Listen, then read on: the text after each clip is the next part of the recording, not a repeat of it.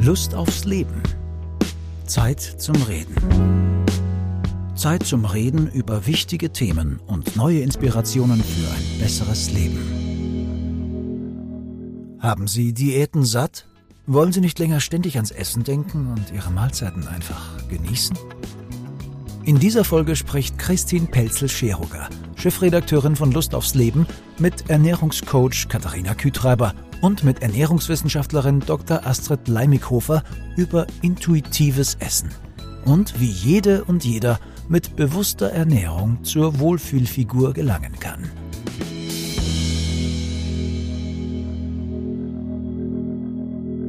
Ja, hallo.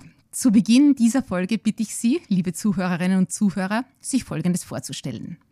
Die Restaurants haben wieder geöffnet, soll ja bald soweit sein, und der Kellner bringt Ihnen die Speisekarte.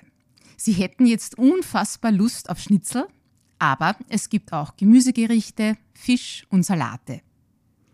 Entscheiden Sie sich jetzt für das Schnitzel oder beginnen Sie zu überlegen, was hat mehr Kalorien? Hat Salat nicht mehr Nährstoffe? Ich sollte doch eigentlich öfter Fisch essen, oder? Und so weiter und so weiter. Wenn Ihnen das bekannt vorkommt, dann sind Sie jetzt und hier genau richtig bei uns, weil in dieser Folge geht es um Ernährung, es geht um intuitives Essen, es geht um bewusstes, um richtiges Essen und ich freue mich sehr, in dieser Folge gleich zwei Expertinnen begrüßen zu dürfen. Ich beginne mit Katharina Kühtreiber. Äh, sie ist Anti-Diät, Diätologin, wir kommen auf das zu sprechen, ja. Und sie hat das sogenannte Female Food Freedom Ernährungscoaching ähm, äh, auf die Beine gestellt und hilft damit Frauen, Frieden mit ihrem eigenen Körper zu schließen. Und mein zweiter Gast ist Frau Dr. Astrid Leimikhofer. Sie ist Ernährungswissenschaftlerin, hat, glaube ich, drei Kinder, äh, ist seit 2010 selbstständig und macht klassische Ernährungsberatung, wo es um Themen geht wie Normalisierung, Stabilisierung des Körpergewichts, Unverträglichkeiten, Allergene. Aber sie bietet auch psychologische Essberatung an und da geht es um Sätze wie, ich möchte mein Essen endlich wieder genießen können, nicht dauernd ans Essen denken müssen, endlich wieder normal essen.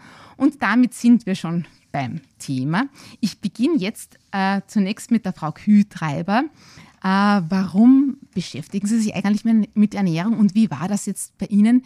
Ich glaube, Sie haben ja auch gebraucht, äh, Frieden sozusagen zu schließen mit Ihrem Körper. Wie war denn das? Ja, genau.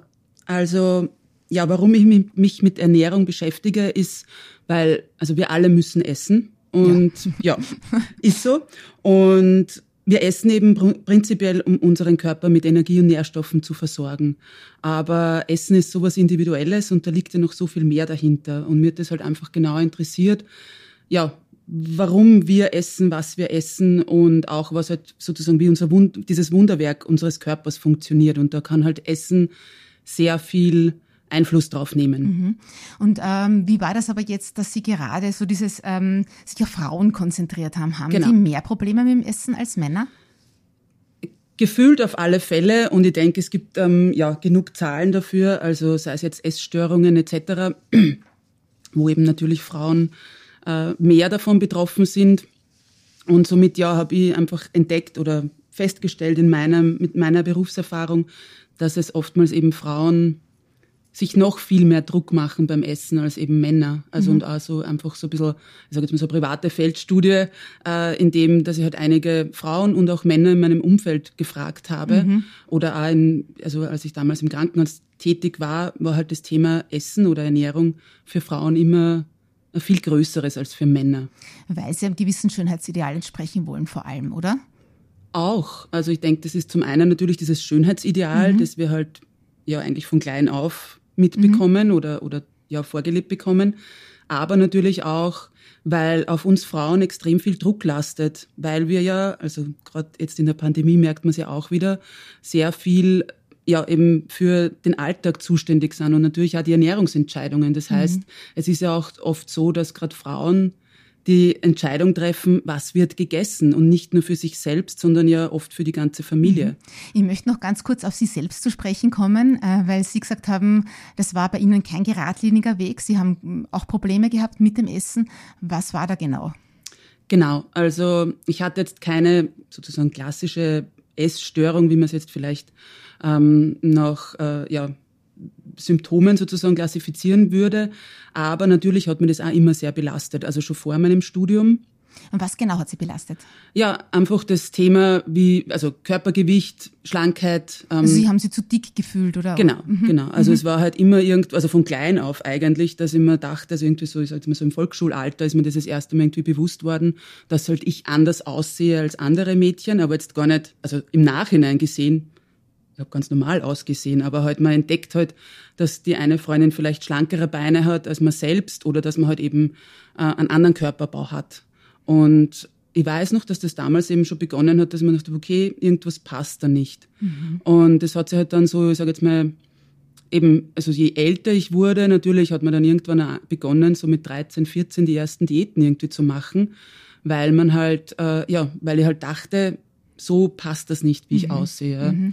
Ähm, wie gesagt, das ist nie jetzt zu einer direkten Essstörung gekommen, aber es war immer extremer Druck da. Und ein Dauerthema, was esse ich und ähm, wie viel und. Mhm. Genau, ja, also ich sage jetzt mal wahrscheinlich so 80, 90 Prozent meines, meines Tages hat das irgendwie, oder halt meines Lebens irgendwie, meines Teenagerlebens auch ausgemacht. Es war mir besser, es war mir schlechter in dem Sinn. Und natürlich, man ist, also ich war extremst anfällig auf jegliche jeglichen neuen Diättrend sozusagen mhm. und habe mhm. mir gedacht, okay, äh, ah, das wird man probieren und das könnte noch probieren. Mhm. Und ja, und natürlich, wie gesagt, war das immer so ein und Druck. Was hat denn den Klick zum Umdenken gebracht? Ähm, das war zum einen das Studium natürlich, dass ich da ähm, sehr viel über den Körper und über eben Essen und Ernährung gelernt habe. Was genau haben Sie studiert? Diätologie. Mhm. Und eben, da spielt ja, also da lernt man ja genau diese ganzen Zusammenhänge zwischen mhm. eben Körper und, und Essen und den Krankheiten etc. Und dann natürlich den Abläufen im Körper. Aber es war dann eigentlich nach dem Studium erst, weil es ist dann für mich nochmal so ein Druck dazu gekommen, okay, jetzt weißt du, wie es funktioniert. Mhm. mhm. Und ja, trotzdem ist man noch immer nicht ganz, okay, soll, darf ich das jetzt überhaupt? Also gerade wie Sie ja vorher gesagt haben, mit dem Schnitzel zum Beispiel. Mhm. Jetzt bin ich Diätologin und weiß, was da drinnen ist sozusagen. Darf ich das jetzt noch? Und ja, und dann hat es für mich eigentlich Klick gemacht, als ich dann zum einen eine Dokumentation gesehen habe, wo es eben um das Körperbild von Frauen gegangen ist. Und zum anderen, ich war dann sehr viel im Ausland unterwegs, wo ich dann das erste Mal wirklich auch gemerkt habe, ich bin eigentlich so viel mehr als mein Körpergewicht. Mhm. Ja. Mhm. Und das Leben kann so schön sein, wenn man sich mal von dem verabschiedet, wie man jetzt aussieht, ja. Ich, muss dazu sagen, für all unsere Zuhörerinnen und Zuhörer, ja, also die Frau Kühtreiber äh, hat eine äh, ganz normale Figur, ist eine sehr hübsche Frau. Ja. Ähm, sie können sie leider nicht sehen, also man würde überhaupt nicht auf die Idee kommen, dass für sie Essen jemals ein, ein, ein Thema war. Ähm, und äh, Sie wollen aber speziell eben Frauen helfen, wenn ich das richtig verstanden habe, in ihrer Praxis, äh, die eben ähnliche Probleme haben, die mit ihrem Körper sozusagen nicht zufrieden sind und vielleicht auch an Essstörungen leiden oder ist, ist das richtig? Also Sie haben sich da wirklich genau. auf Frauen spezialisiert also, und, und coachen da Frauen, um ein besseres Verhältnis äh, genau. zum Essen zu bekommen. Genau, ja. also mhm. vielen Dank, dass Sie das ja vorher gesagt haben, weil genau das ist es ja. Also mein Körper ist normal. Also da natürlich kann, man jetzt die Frage beginnen, was ist normal, aber im Nachhinein, wenn ich Fotos heute von mir sehe, wo ich mir denke, was war da mein Problem? Mhm. Also mhm. da, das, da, mhm. da war ja, es war eine normale Figur ähm, ja, und das, das ist halt das Traurige, wenn ich mir denke, dann wie viel ich mir auch eben verboten habe oder mhm. was man alles nicht macht. Und genau das möchte halt jetzt auch Frauen eben diesen Druck nehmen und ihnen zeigen, was alles Wie das dann geht, ist. zu dem kommen wir noch. Gerne. Ich möchte jetzt die zweite Expertin eben vorstellen. Das ist die Frau Dr. Astrid Leimikhofer. Äh, sie ist seit 2010 selbstständig. Sie sind Ernährungswissenschaftlerin. Sie haben auch schon Bücher publiziert. Äh, eines zum Beispiel, äh, Schlaue Kinder essen richtig. Genau. genau. Äh, jetzt erzählen Sie uns bitte, wie sind Sie zum Thema Ernährung gekommen, ganz kurz, und wer konsultiert Sie? Ich glaube, Sie machen ja auch Coaching in Firmen. Ähm, das, ist mehr der klassische Weg. Sie coachen Männer und Frauen, aber erzählen Sie doch selber. Ja, ähm, ich bin zum Thema Ernährung gekommen über den Leistungssport in meiner Jugend. Äh, ich habe rhythmische Sportgymnastik äh, gemacht und dort war das Thema Gewicht halten oder abnehmen für alle von uns immer Thema. Ja, und so bin ich halt eigentlich, so hat mir das Thema natürlich von vornherein immer interessiert und nach, meinem, nach meiner Matura habe ich mir dann gedacht, okay, na, das studiere ich jetzt, das probiere ich jetzt aus. Genau. Mir war Ernährung alleine dann aber zu wenig. Habe dann auch noch Marketing studiert und äh, danach auch noch äh, Ausbildung eben zur Lebens- und Sozialberaterin, eben zur psychologischen Beraterin, weil eben ähnlich wie es die Frau Kühtreiber auch gesagt hat, also so dieser nur diese reine Fachberatung einfach äh, zu wenig dann ist. Ja, mhm. und eben zu mir kommen dann auch sehr viele Menschen, die äh, eben die so fragen, die einfach das, ihr Essen wieder genießen möchten, die einfach genug haben von der hundertsten Diät und äh, ja, die ein bisschen mehr suchen als dieses, mhm. als diese klassische Beratung. Also Diätpläne habe ich zwar nie geschrieben, aber trotzdem ähm, gibt es also noch viel, viel mehr, genau, dazwischen. Und diese, dieses ganze System rundherum, was halt Essen ausmacht, das schauen wir dann immer sehr gerne mit ihnen an. Mhm. Und da stellt sie dann auch der Erfolg eigentlich sehr gut mhm. ein. Ja, was ich so beobachte in der Praxis oder auch im Freundes- und Freundinnenkreis, es ist so zweierlei. Die einen, äh, für die ist Essen ein Problem im Sinn von, dass sie sich dauernd damit beschäftigen, weil sie nicht zunehmen wollen. Ähm, da ist es irgendwie so, ja, was esse ich? Da nimmt das Thema Essen einfach ganz viel Platz ein. Und dann gibt es aber auch die, sage ich, ähm, wo es fast das Gegenteil ist. Also die stopfen so ziemlich alles rein, was halt gerade finden. Deckt sich diese Beobachtung in ihrer Praxis? Äh, Frau Kühtreiber, gibt es da so zwei Gruppen? Ja, also das würde ich schon sagen, dass sie das deckt, ja, also so wie mhm. Sie das auch beobachtet haben, dass es eben die einen gibt, die es wirklich ja fast den Tag beeinflusst oder halt eben ausmacht. Wirklich hat ja, da ist das Essen fast so ein Religionsersatz. Also die schauen genau, sich das ja. alles so genau an, die Beipackzettel und das darf ich noch und das nicht. Ähm, die haben panische Angst auch zuzunehmen. Ja, ja. Ähm, sind sie aber dessen vielleicht gar nicht bewusst, dass das irgendwie problematisch ist. Es ist nur sehr genussfeindlich, hat man den Eindruck, oder? Genau, ja. Also Sie haben das jetzt richtiger gesagt mit diesem fast schon fanatisch oder im religiös. Also mhm. ich habe das ähm, letztes Jahr einmal gelesen, wo das also Essen und Fitness eigentlich zu, ja, sozusagen, dass wir das schon fast fundament, fundamentalisieren, also dass es einfach schon fast zu einer Religion wird. Mhm. Und man ist entweder weiß oder schwarz sozusagen. Also es genau. ist, ja, entweder man beschäftigt sich komplett damit und ist immer auf diesem Gesundheitstrend etc.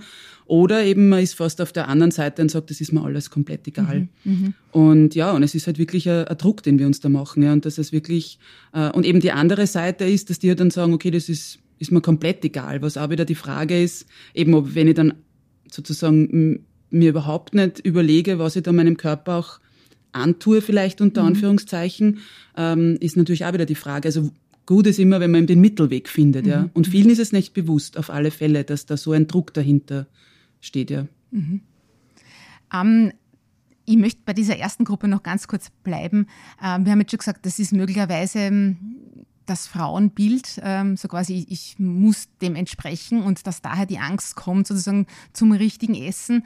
Weil, äh, wenn ich mich jetzt erinnere, vielleicht liege ich da falsch, aber wie ich sozusagen aufgewachsen bin, war das überhaupt kein Thema. Ich war, ähm, bin am Land groß geworden und wir haben einfach gegessen. Das war nicht so ein Thema, ja. Das ist, was am Tisch kommt und mal hast du das halt mehr mögen und mal weniger.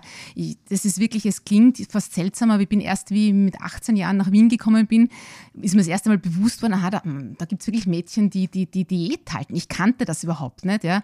Habe dann sehr, Gott sei Dank, wahrscheinlich durch meine Mutter geprägt, ganz total normalen Zugang gehabt äh, zum Essen. Ähm, warum ist das heute anders? Also ich sehe das auch bei meiner Tochter, über 14-jährige Tochter, die ist jetzt seit glaube, seit einem halben Jahr Vegetarierin, wo man denkt, warum? Ja, die ist eh ein Strich in der Landschaft. Ja, äh, und, und wir essen nicht vegetarisch, aber das ist offensichtlich jetzt momentan, muss man sich irgendwas suchen, auch wo man dazugehört. Ähm, ich weiß nicht, wer, wer, wer von den Damen da jetzt da eine Antwort drauf hat, warum hat diese Angst oder vor Essen, vor Zunehmen, warum ist es überhaupt so ein Thema und vor allem auch, wie kommt man da gut raus oder passt es eh so? Ja, ich würde sagen, Frau also, Dr. Le ja. Äh, Leimiko verantwortet jetzt. Ja. Mhm. Was mir schon auch auffällt, so wie Sie es ja richtig gesagt haben, früher war das nicht ganz so ein Thema, gerade am Land. Äh, außer, ich meine, ich komme eigentlich vom Land, ich, bei mir war es halt jetzt der Sport eher. Aber ähm, es sind natürlich dann schon auch, es, der Zugang zu verschiedensten Informationen, den hat es ja damals auch gar nicht so gegeben wie jetzt.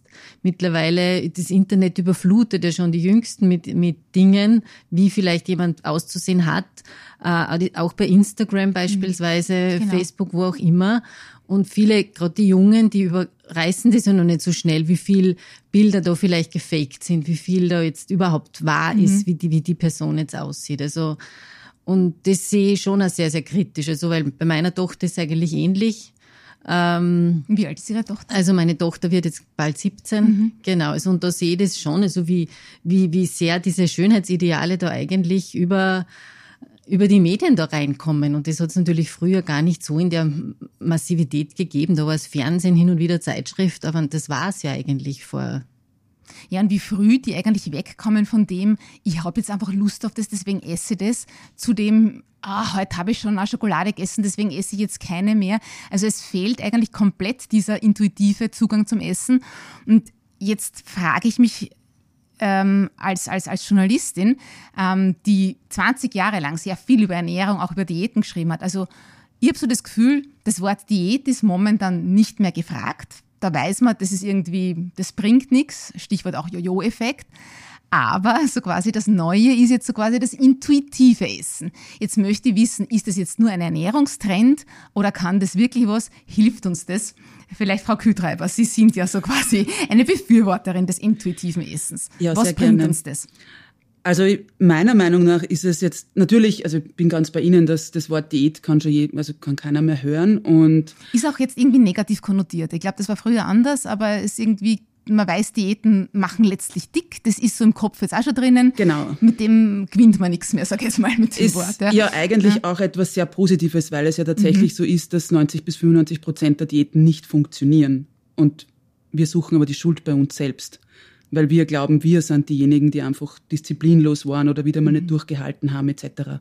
Das heißt, es ist schon mal verständlich, dass viele halt noch etwas ähm, suchen oder halt fast schon lechzen, das jetzt wirklich einmal was ja dauerhaftes sein kann.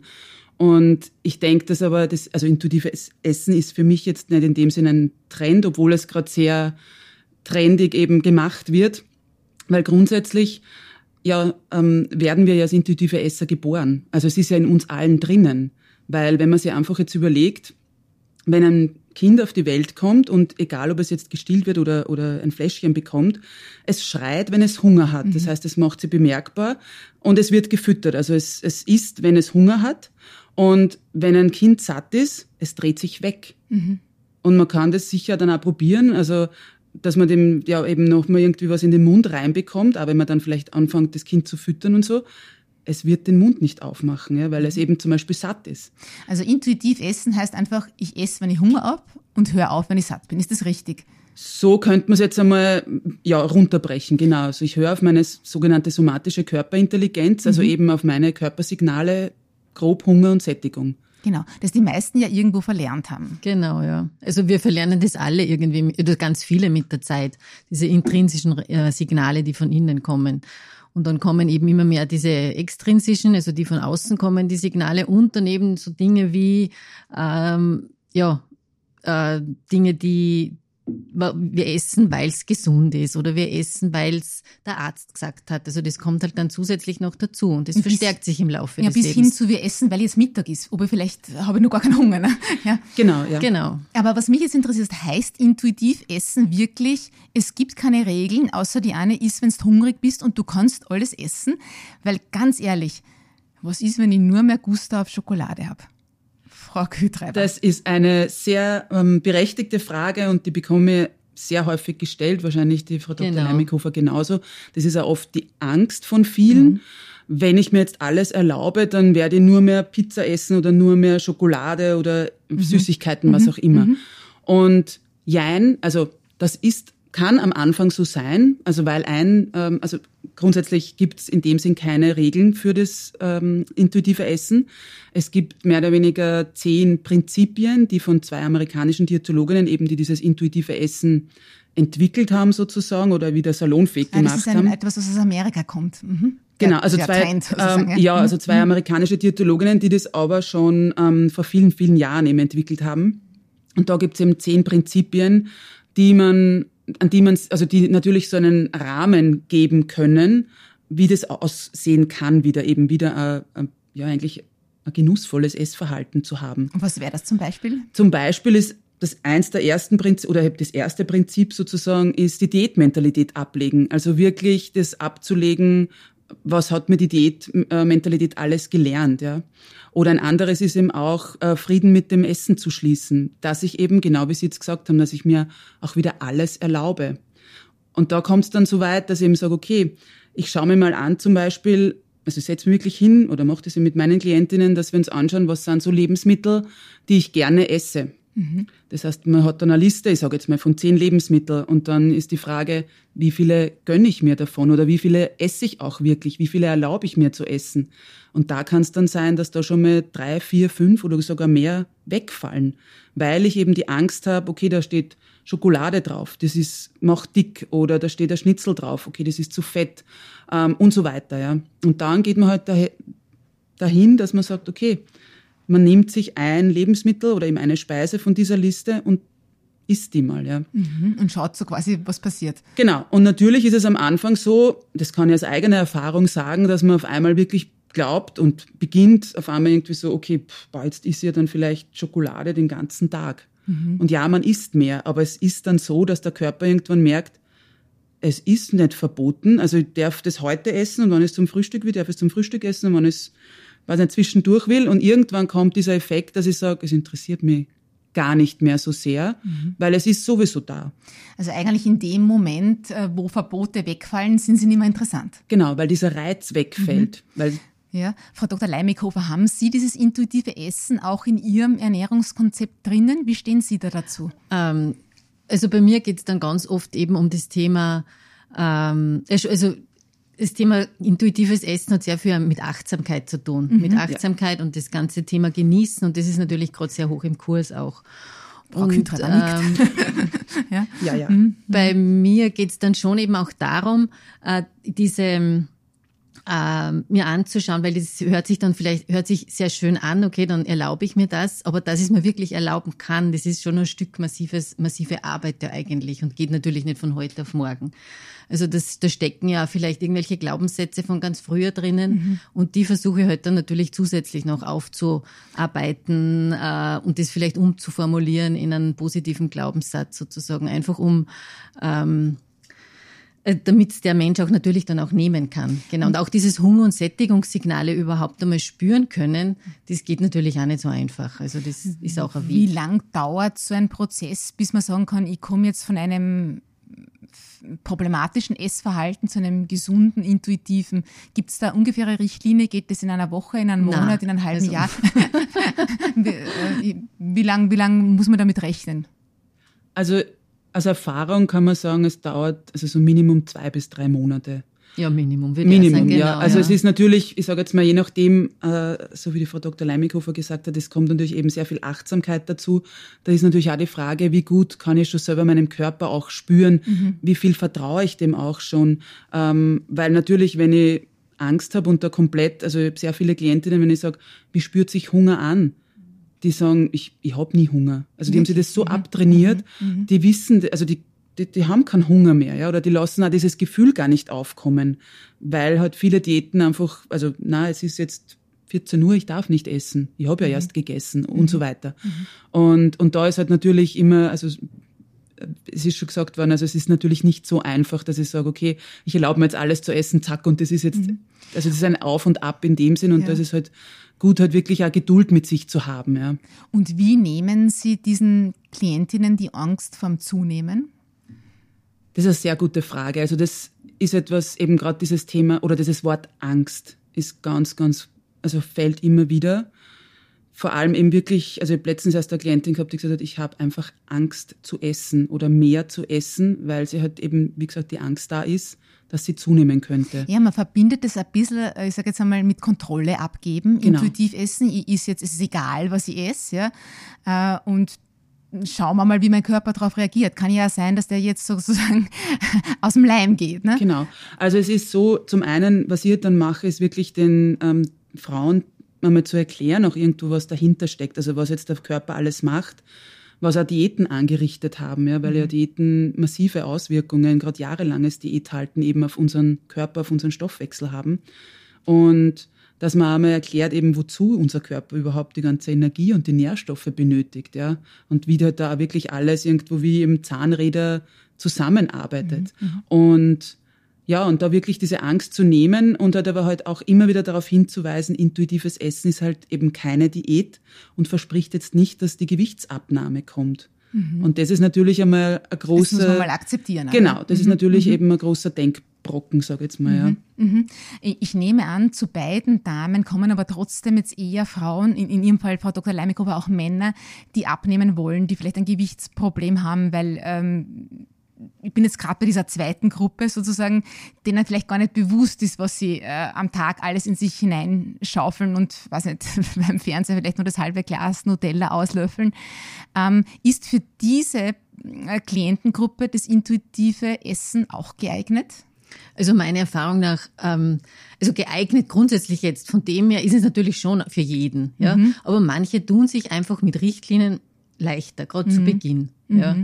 Und ähm, ich schaue schau dann schon natürlich im Prozess, okay, was ist jetzt für den Menschen das, das, das Gescheiteste oder das Günstigste, genau. Und man, wir kommen bei, ich komme bei sehr vielen Klienten Darf ich da dann ganz auf kurz den, nachhaken. Ja? Wie lange brauchen die Richtlinien? Ihr Leben lang dann? Na, Richtlinien, das soll einfach manchmal geht es einfach auch darum, ihnen zu erklären, wenn ich sehe, okay, der isst einfach wirklich viel zu viel Süßes oder mhm. trinkt viel zu viel Alkohol, isst kaum Obst, Gemüse, dass ich da mal schaue, okay, äh, einfach einmal diese Vielfältigkeit wieder anzukurbeln, mhm. dass er halt wirklich zu den ähm, gesünderen, unter Anführungszeichen, Lebensmitteln eigentlich greift, wieder mehr, diese mehr in seinen Speiseplan integriert und wie kann das überhaupt funktionieren, das wieder in den Speiseplan besser zu integrieren. Mhm. Und dann das Thema genießen und, und bewusst zu essen spielt natürlich dann da trotzdem eine Rolle. Aber mhm. es läuft nicht nur über diesen, über diese mhm. Schiene. Mhm. Ähm, ein Punkt, der immer wieder kommt, ist ähm, dieses Essen aus Frust, aus Langeweile, als Trost. Jetzt kenne ich äh, viele Menschen, die Probleme mit ihrem Gewicht haben, weil sie übergewichtig sind, die wissen das aber ganz genau. Die wissen schon, ja, ich bin halt ein Frustesser oder ich esse aus Langeweile. Jetzt wissen die das schon und trotzdem schaffen sie es nicht, sozusagen ähm, sich, sich das abzugewöhnen. Was kann man denn da tun? Also man weiß es eigentlich, man weiß auch alles über Ernährung und trotzdem schafft man es nicht sozusagen umzusetzen. Hat da jemand eine Antwort für mich? Also, ja, ähm, meiner Erfahrung nach, ähm, also die Emotionen, die da kommen, die sollten halt sozusagen dann anstatt, anstatt durchs Essen, durch irgendeine andere ähm, Aktion eigentlich gelöst werden. Und ähm, es ist ja ganz gut immer sozusagen, wenn ich, ich rate meinen Kunden auch immer ein bisschen einen Schritt zurück zu gehen. Also wenn so Emotion im Anrollen ist, das wissen die ja eh. Ja? Mhm. Und sich einmal zu überlegen, okay, warum eigentlich, was, wo ist, welche Emotion kommt jetzt und warum kommt die jetzt? Und ähm, das ist ja so wie, so wie, so wie, so wie eine Welle eigentlich, die da auf einen zukommt, diese Emotion und normalerweise die Welle flaut er wieder ab. Mhm. Und wenn ich das sozusagen schaffe, auch ein bisschen so diese Emotion nicht, äh, nicht gleich sofort mit Essen zu bewältigen, sondern eben die, da durchzuatmen oder durchzugehen mit anderen Strategien, dann mit der Zeit merkt sich das der Körper eigentlich auch, dass er nicht nur immer, dass er nicht nur immer was zu essen braucht. Mhm. Also das ist natürlich auch eine Gehirnsache. Mhm. Also das kann genau. man trainieren. Natürlich kann man das trainieren, weil andersrum ist ja trainiert worden.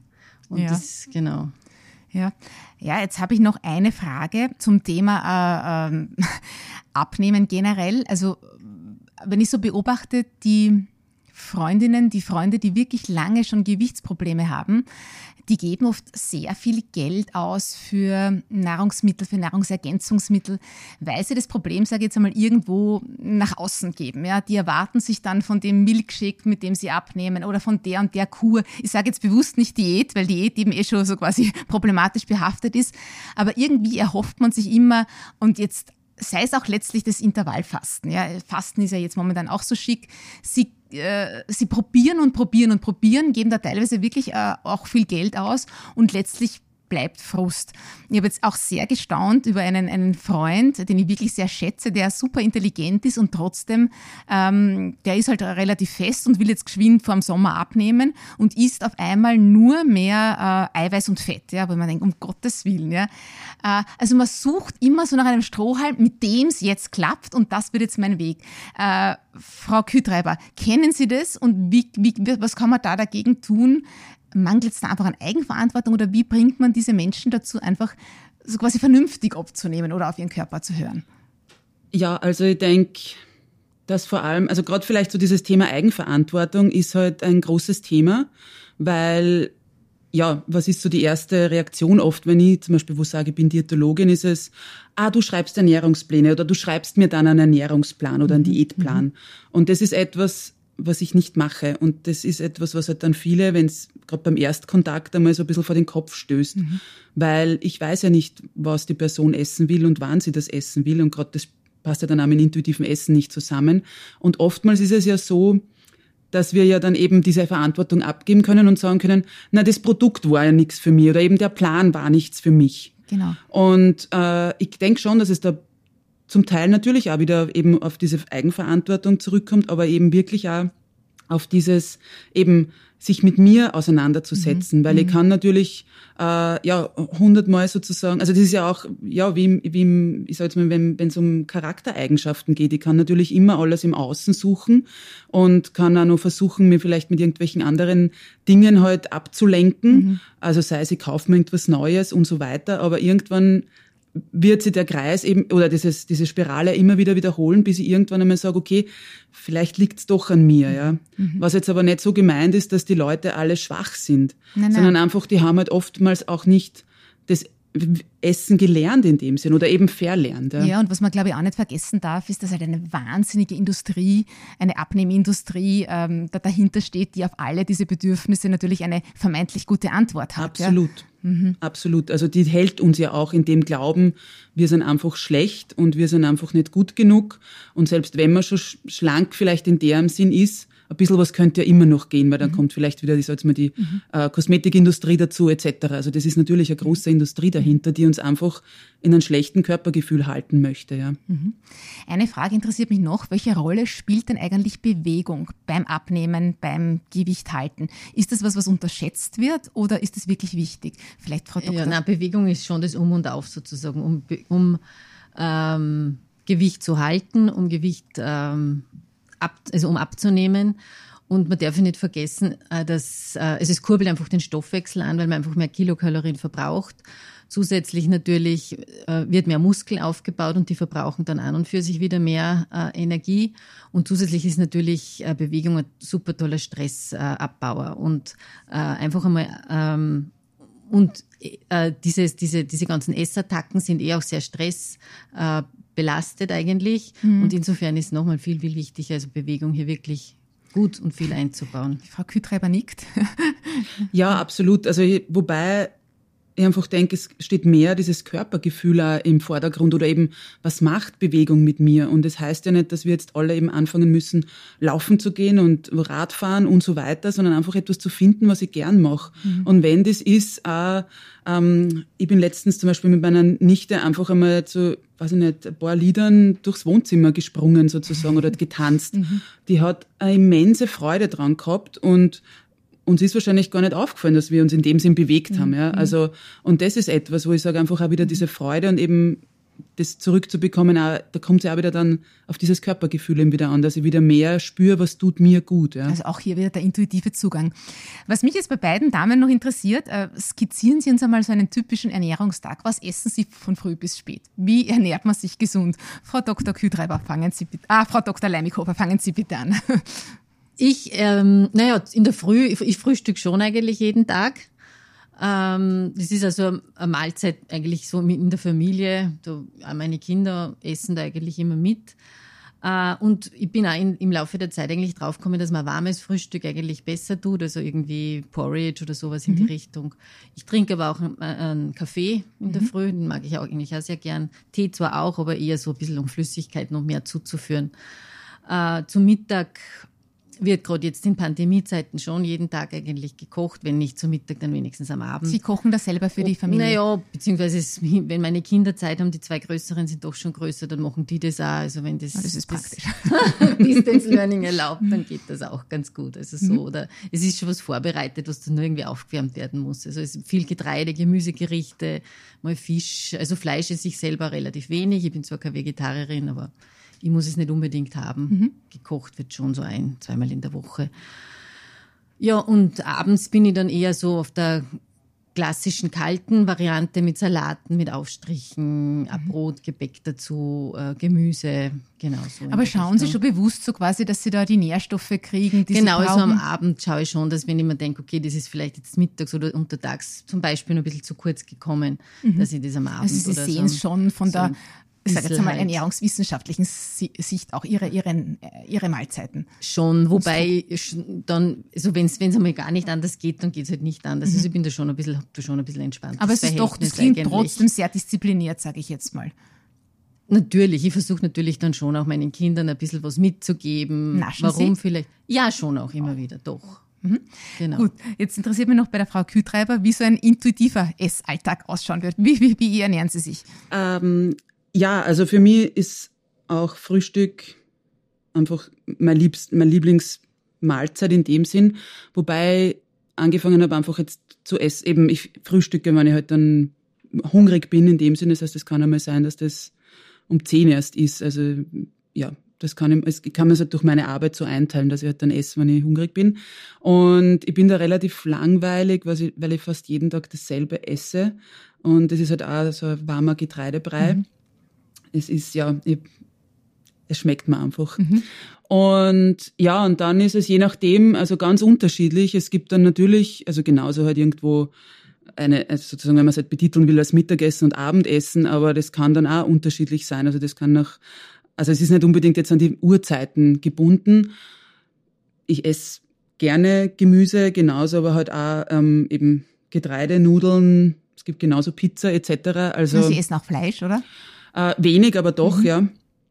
Und ja, also ich war selbst einige Jahre Vegetarierin ähm, und habe aber dann auch irgendwann gemerkt, dass eben mein Körper eigentlich, also ich hatte niedrige Eisenwerte mhm. und hatte auf einmal wieder eben sozusagen den Gusto auf Fleisch. Und ähm, ja, also wenn man da wirklich dann hinhört, ist es auch wieder ganz interessant, was da, wie das dann eh zusammenpasst.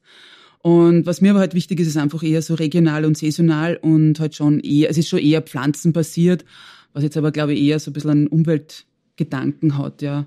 Und, aber es gibt quer durch, also von bis, sag ich jetzt mal, ja. Und das heißt, äh, Sie essen abends dann gar nichts mehr, oder? Oh ja, oh, ja. natürlich.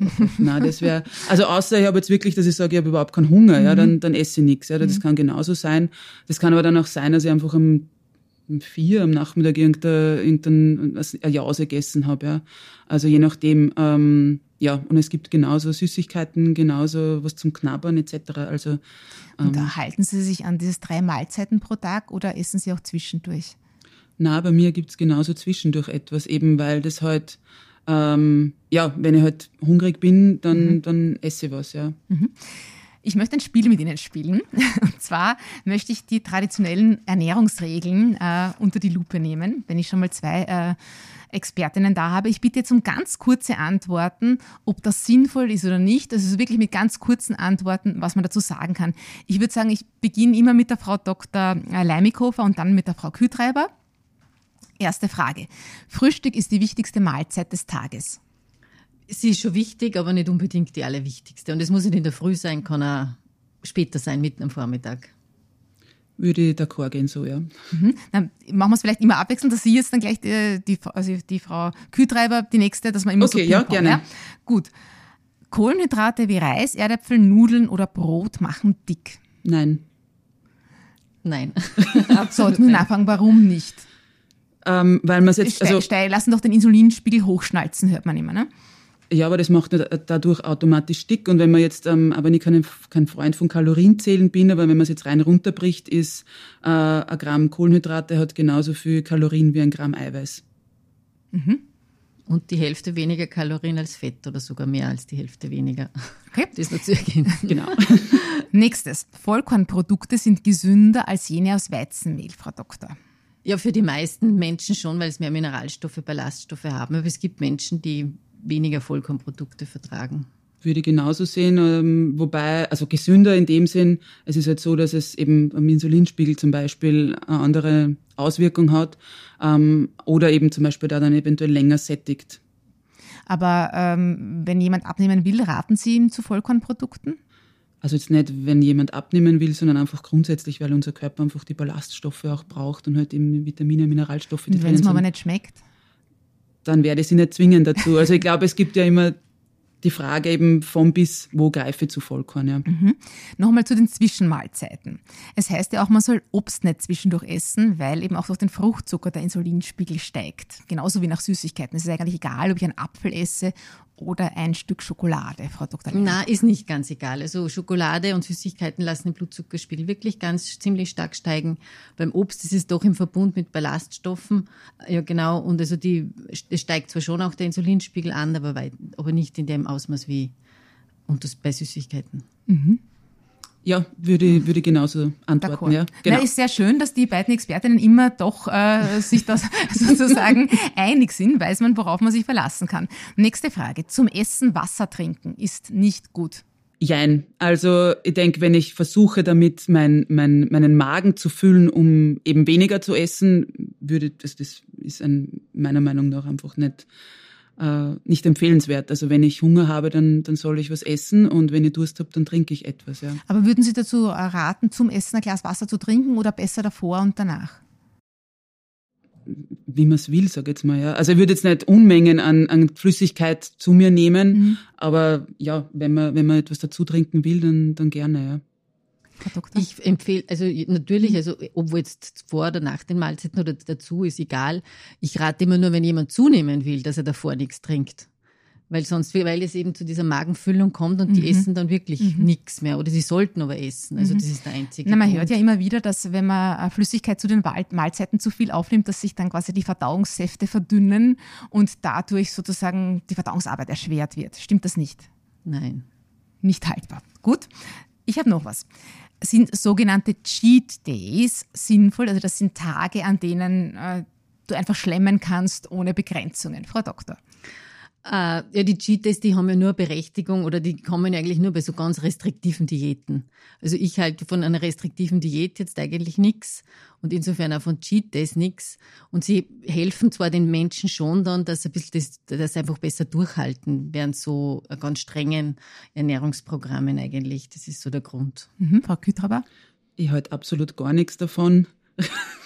Weil es genau, da sind wir genau bei dem Thema, wenn ich mir halt eben also viele haben ja dann das Gefühl, von Montag bis Freitag esse ich brav, unter Anführungszeichen, und dann kann ich Samstag, Sonntag tun und lassen, was ich will. Wenn ich aber eben die Lebensmittel gar nicht einteile in gut und böse und gesund und ungesund, dann, dann habe ich das Problem ja gar nicht, weil dann nehme ich ja schon mal den Reiz weg, eben wenn ich gar nicht dieses restriktive Essverhalten habe. Ja. Aber dann ist ja jeder Tag Cheat Day, oder? Na, eben nicht, weil wenn ich mir eben, da sind wir wieder bei diesem, wenn ich mir erlaube und eben diesen Reiz von den Lebensmitteln wegnehme, dann ähm, habe ich gar nicht mehr das Gefühl, dass mir irgendwas fehlt in dem Sinn, dass eben, dass da irgendwie die Schokolade vom Podest steht, das ich jetzt dann am Samstag und Sonntag erklimmen darf. Ja. Okay, auch da sind sich die Damen einig, Cheat Days sind keine gute Idee. Ähm, wieder Frau Kühtreiber, Intervallfasten hält schlank und jung. Das ist ein großer Trend in den letzten Jahren, absolut äh, ist meiner Meinung nach aber grundsätzlich auch wieder eine Form von Diät in dem Sinn, weil es viele ja gerade dafür machen, um eben abzunehmen. Was unser Körper brauchen kann oder gerade unser Verdauungssystem ist eine sogenannte Pause, ähm, dass die 16 Stunden sein muss, äh, ja, ist nicht wirklich haltbar, sage ich jetzt mal. Ähm, was immer gut ist, ist, wenn ich einfach sage, okay, ich habe halt eine Pause dazwischen beim Essen. Ja, also in dem Sinn eben diese so um die zwölf Stunden, was aber sie eh meistens ergibt, wenn man schläft und mhm. eben vom Abendessen bis zum Frühstück vielleicht. Mhm. Ja. Frau Doktor? Naja, so Intervall. Also es gibt schon immer wieder eben so Studien, weil es eben sehr trendiger ist mhm. gerade, die schon beweisen irgendwie, dass so Pausen vom Essen einfach ähm, dem Stoffwechsel gut tun oder dem Körper gut tun und Alterungsprozesse zum Beispiel ein bisschen vermindern. Der Autophagieprozess. Ähm, genau, der dann mhm. stattfindet. Äh, und was halt aber schon gut tut, ist zum Beispiel mal so ein Fasten, ein paar Fastentage, gerade die Fastenzeit oder so bietet sie dann auch immer an und da machen es dann auch immer viele Menschen eigentlich. Einfach einmal wirklich, um darauf, um dieses Verzichten wieder zu lernen. Aber mhm. Also und es ist aber trotzdem nicht für alle geeignet, mhm. das Intervallfasten beispielsweise. Aber da hätte ich jetzt rausgehört, dass die Frau Dr. Äh, Leimikofer dem Intervallfasten doch ein bisschen mehr abgewinnen Wenn es passt für mhm. denjenigen und wenn, also ich würde es aber nie als Dauerernährung sozusagen okay. sehen. Was ja die nicht. meisten eigentlich machen. Ja, na und als Dauerernährung würde ich das nie empfehlen. Warum? Fehlt dem Körper da was? Na, das ist jetzt vielleicht weniger, aber es ist dann einfach nicht in den täglichen in das tägliche Leben gut praktizierbar. Dann gibt's die Einladung am Abend und ich sitze dann da bei meinem Glas Wasser und darf nichts essen eigentlich. Und so, dann geht dieser ganze Genuss und dieses ganze, die ganze Lebensfreude, mit dem, mit dem ja Essen eigentlich auch verbind, okay, verbunden da sind ist. sich die Damen wieder einig. Genau, Frau Kühtreiber also, nickt. Ja. Wieder verloren. Ja. Äh, Frau Kühtreiber, Salat ist gesund, das wissen wir, aber viele sagen nicht am Abend, weil der beginnt zu gären im Verdauungstrakt. Nein, also wenn ich einen Salat essen möchte und den eben gut vertrage, keine Beschwerden habe, dann kann ich den essen zum Frühstück genauso wie zum Abendessen. Ja. Mhm. Genau, ja. Es aber gibt Menschen, die ihn nicht vertragen, eben mhm. dann nicht, aber mhm. sonst kann den jeder auch ausprobieren. Muss man auspassen. Genau. Ähm, bin schon fast am Ende. Äh, pro Tag sollte man mindestens zwei Liter Wasser trinken, Frau Doktor. Ist das richtig? Ja, so eineinhalb bis zwei Liter Wasser sollten es schon sein. Genau. Mhm. Den Rest der Flüssigkeit nimmt man eben auch durch Lebensmittel auf. Trinken die meisten wirklich zu wenig? Schon, ja. Das Trinken ist immer sehr mhm. Mangel. Auch die Frau Kühtreiber nickt, ja? Ja, es ist schon, also viele, ich habe gerade Frauen bei mir eben viele, die, die eben, wenn es gut geht, auf einen Liter manchmal sogar nur mhm. kommen. Mhm. Und ja, also das ist, und natürlich unser Körper besteht ja ähm, aus 70 Prozent Wasser, mhm. allein unser Blut braucht eben, also genauso das, das Wasser, die Flüssigkeit. Also dadurch ähm, ist es einfach wichtig, ja. dass wir auch trinken. Ja. Na, ich habe die Frage vor allem deshalb äh, notiert, weil ähm, ich mal bei einem Ayurveda-Arzt war, der mir gesagt hat, ich soll nicht so viel trinken, weil ich wirklich Nährstoffe damit aus dem Körper schwemme. Und ja, mhm. also deswegen, äh, je mehr Menschen man offensichtlich fragt, umso mehr Meinungen bekommt man. Was Aber das ist schon so die gängige Wissenschaft eigentlich, die sagt, trinken ist das Um und Auf und Wasser trinken ist so das Um und Auf mit eineinhalb bis zwei Liter eben, genau. Außer man betreibt sogar noch Sport oder im Sommer schwitzt recht viel, okay. sogar noch mehr. Darauf nehme ich jetzt gleich einen Schluck und bin bei meiner letzten Kurzfrage. Eine warme Mahlzeit am Tag muss sein, Frau Doktor. Und in diesem Zusammenhang, wie gesund ist das Aufwärmen in der Mikrowelle? Äh, eine, ähm, muss nicht unbedingt sein.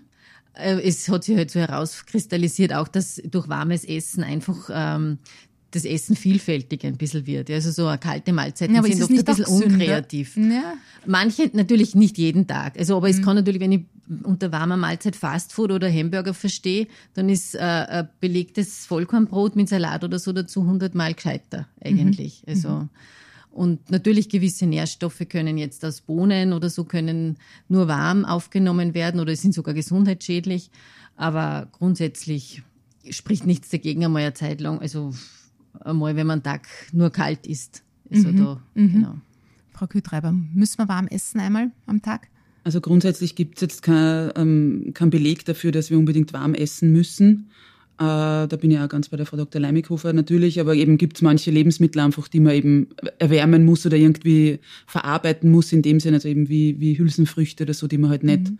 roh in dem Sinn ähm, essen kann. Ja. Mhm, weil die traditionelle chinesische Medizin oder auch im Ayurveda sagen halt, ähm, der Körper muss weniger sich anstrengen bei der Verdauung, wenn er schon, äh, wenn die Mahlzeit warm ist, die ich zu mir nehme. Es ist irgendwie bekömmlicher als was Kaltes. Sehen Sie das auch so? Also ich würde sagen, da kommt es natürlich auch wieder auf diese individuelle Verträglichkeit mhm. an. Es gibt einfach Menschen eben, die vertragen zum Beispiel jetzt Zwiebelroh nicht, vertragen ihn aber dann, wenn er irgendwie halt verarbeitet, in dem Sinn halt erwärmt, wo drinnen mhm. ist. Ja. Oder Sie beide essen ja ein warmes Frühstück mit Porridge. Das wird ja auch empfohlen, immer so von Ayurveda oder TCM. Weil es ihnen einfach besser tut oder besser schmeckt oder weil sie das Bedürfnis nach was Warmem haben in der Früh?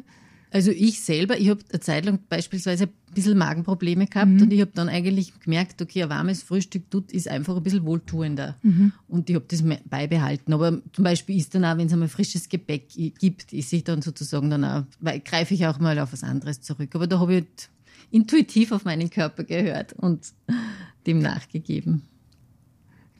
ja, also bei mir ist es ja da, dass es, also mir schmeckt es einfach. Es ist eher so dieses, ja, mhm. Der Geschmack, der da im Vordergrund steht beim warmen Frühstück. Super. Ich bin schon fast am Ende. Äh, Frau Dr. Leimikow, Sie haben jetzt einmal erwähnt in Ihren Antworten das Fast Food. Ja? Mhm. Ähm, und was so fast alle Ernährungsberater und Wissenschaftler raten, ist, äh, Mahlzeiten selbst zu bereiten. Jetzt ist es echt oft so, dass gerade wenn du Familie hast und unter Stress bist, dass äh, man wenig Zeit hat, jetzt mit Einkaufen, dann auch noch in der Küche stehen und sich selbst Mahlzeiten und auch noch für die Familie zubereiten. Da ist halt leichter, man schiebt eine Tiefkühlpizza rein oder weiß nicht, geht zum nächsten Würstelstand oder Döner oder was auch immer. Wie wichtig ist es wirklich, dass ich Mahlzeiten selbst zubereite? Das ist schon massiv wichtig. Äh, also so grundsätzlich. Also, weil es ist einfach, ähm, und wenn man sich jetzt überlegt, so viel mehr Zeit braucht es eigentlich auch nicht. Das Einkaufen muss ja, da muss ja die Tiefkühlpizza genauso irgendwann mal. Und es gibt ganz viele Möglichkeiten, eben auch äh, Essen selber, zum Beispiel vorkochen und einfrieren und, und mhm. dann äh, zuzubereiten. Es gibt ganz viele schnelle Rezepte, die innerhalb von 20 Minuten oder halben Stunde auf dem Tisch was stehen. Zum Beispiel, was, was, was, kochen Sie, wenn es schnell gehen muss? Naja, Pasta mit irgendeiner Gemüsesauce geht super schnell zum mhm. Beispiel. Oder es geht ja zum Beispiel, ich mache manchmal so äh, Teeküchen-Cookings, so Workshops für in Firmen. Also einfach, wo, wo die Mitarbeiter dann auch sehen, ich kann auch äh, äh, mit einer kleinen Teeküche, mit einem Wasserkocher oder einem Pürierstab mir in der, in der, in der Mittagspause eigentlich was Frisches kochen dann sozusagen und mhm. muss dann nicht unbedingt jetzt warten, bis äh, das, das, also auf das gelieferte Essen. Genau. Frau also. Kütreber, haben Sie auch noch ein, ein, ein Fastfood-Rezept, ein gesundes für uns? Was essen Sie, wenn es schnell gehen muss? Wenn es schnell gehen muss, also ich habe oft äh, geschnittenes Gemüse schon im Kühlschrank sozusagen, also vorbereitet. Dann das nimmt schon mal viel Zeit weg sozusagen. Und ich bin ein großer Fan von Ofengemüse. Mhm. Also einfach wie Champignons, ähm, Kürbis, Kartoffeln, Karotten, Zucchini, Melanzani etc. einfach in so Würfel geschnitten und dann halt im, im Ofen gebacken in dem Sinn, aber halt Natur. Ja. Und so von der klassischen Tiefkühlpizza raten Sie auch ab, auch wenn ich jetzt intuitiv Lust drauf hätte.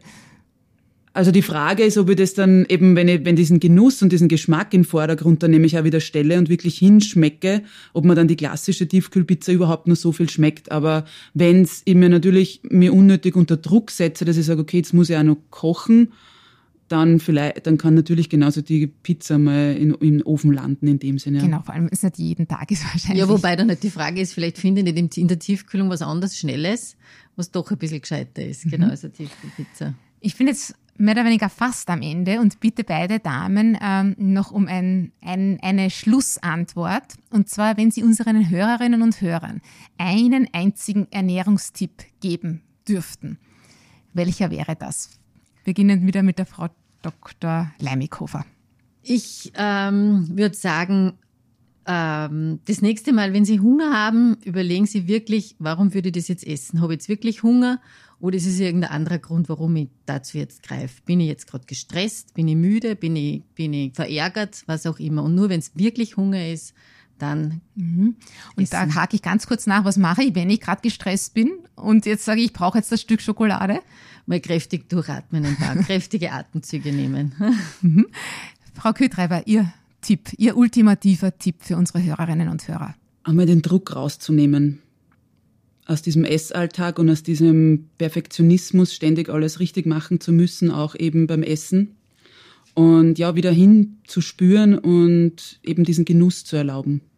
Dann sage ich ganz, ganz herzlichen Dank an meine beiden Expertinnen. Sie haben jetzt ganz sicher dazu beigetragen, dass Essen weniger eine lästige Pflichterfüllung mit vielen Ver- und Geboten ist, sondern eigentlich ein gemeinschaftlicher und vor allem sehr genussvoller Akt. Vielen Dank. Dankeschön. Dankeschön. Den Artikel zum Thema intuitives Essen lesen Sie ab 2. Juni in der neuen Ausgabe des Lust aufs Leben Magazins. Weitere spannende Themen dieser Ausgabe: Gesund mit Ayurveda, neue Methoden gegen Stress oder die Kunst des Ikigai. Wofür lohnt es sich morgens aufzustehen? Lust aufs Leben gibt's in ausgewählten Supermärkten, in der Trafik oder im Abo unter www.lustaufsleben.at/abo. Danke fürs Zuhören.